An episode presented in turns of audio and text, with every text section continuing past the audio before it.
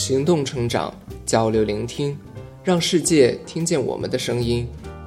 大家好，这里是 Scalers Cast，我是本期主播酱油。本期将为大家带来 S 第六百三十四号文章，文章的标题是“承认自己的无能也是一种能力”。最近，知乎上有这么一个问题。如何评价百分之七十四的网友支持聘用有能力但持假文凭的人？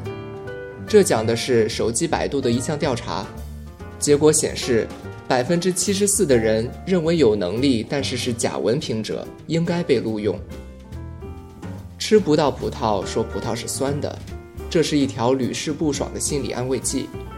比如，可能有的人的确没有一个好的学历，或者没有学历。为了弥补自己内心的不平衡，就拿能力论来说事。他们能抓住的稻草，也就是学历高的能力未必高，只要我能力高就可以了。那怎么去定义“能力”这个词呢？怎么去衡量和评价它呢？我想这么说的人，可能不知道要如何去定义一个术语吧。我来做一个分析：假使有一项东西，你没有。但是别人有，那可以认为别人有这个能力获得你没有的东西。这里可以把拼爹什么的通通算进去。于是你就没有这个能力。那对于这一点，你的无能应该怎么办呢？一种方法是找一个对方的黑点，穷追不舍，往死里打。他不是有一个好学历吗？但是他爸爸是反革命。你们不是有好学历吗？但是你们不是还有毕业就去卖猪肉的吗？这种讲法律时耍流氓的操作方式，在心理上解救了一大批人，为社会的长治久安做出了重大贡献。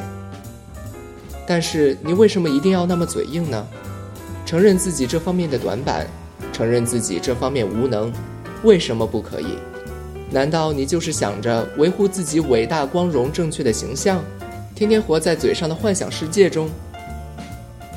其实，承认自己的无能也是一种能力，因为这意味着你对自己有深刻的认识和了解，知道自己几斤几两，有不足赶紧补上，有长处就尽量发挥，能积累尽量积累，关键时刻发挥优势，持续行动推进成长，这样有什么不可以呢？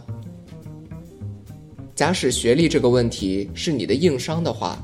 那这也是你自己早期给自己造的果。过去的事情是无法扭转的，你必须要承受你过去的所作所为给你带来的结果，甚至是后果。这是一种担当。但是我们又要明白，如果我们现在继续作死，那未来仍然会是我们抱怨的模样。肯定有人会说了，现在生活这么不容易，没有文凭找不到工作。所以我要造假文凭。其实你生活的不容易，包括没有文凭，都是你自己造成的，还有什么其他人可以抱怨的？但是我们经常会看到把自己的问题归罪到其他人身上的荒唐逻辑，于是要让整个社会来为你的无能买单。然而，为什么仍然会有很多人这么想？我追溯上去，能找到的一个线索就是。大概是在小时候，你不小心自己摔跤了，你的监护人，比如你妈妈，非但不告诉你自己要小心，反而做出责怪地板的样子，然后还打这个地板。于是坑爹的事你信了。长大后，你在每一次摔跤的时候，都会希望有一个人出来安慰你、抱抱你，并且继续打地板。但是明明是你自己不小心才摔跤了。明明社会上的其他人都不是你妈。无能是一种绝望的状态，但是承认自己的无能也是一种能力。当你一无所有的时候，先从这个能力开始培养吧。本期文章就分享到这里。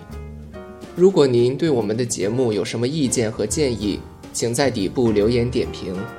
如果喜欢我们的节目，请关注并且点赞，感谢您的收听，我们下期节目再见。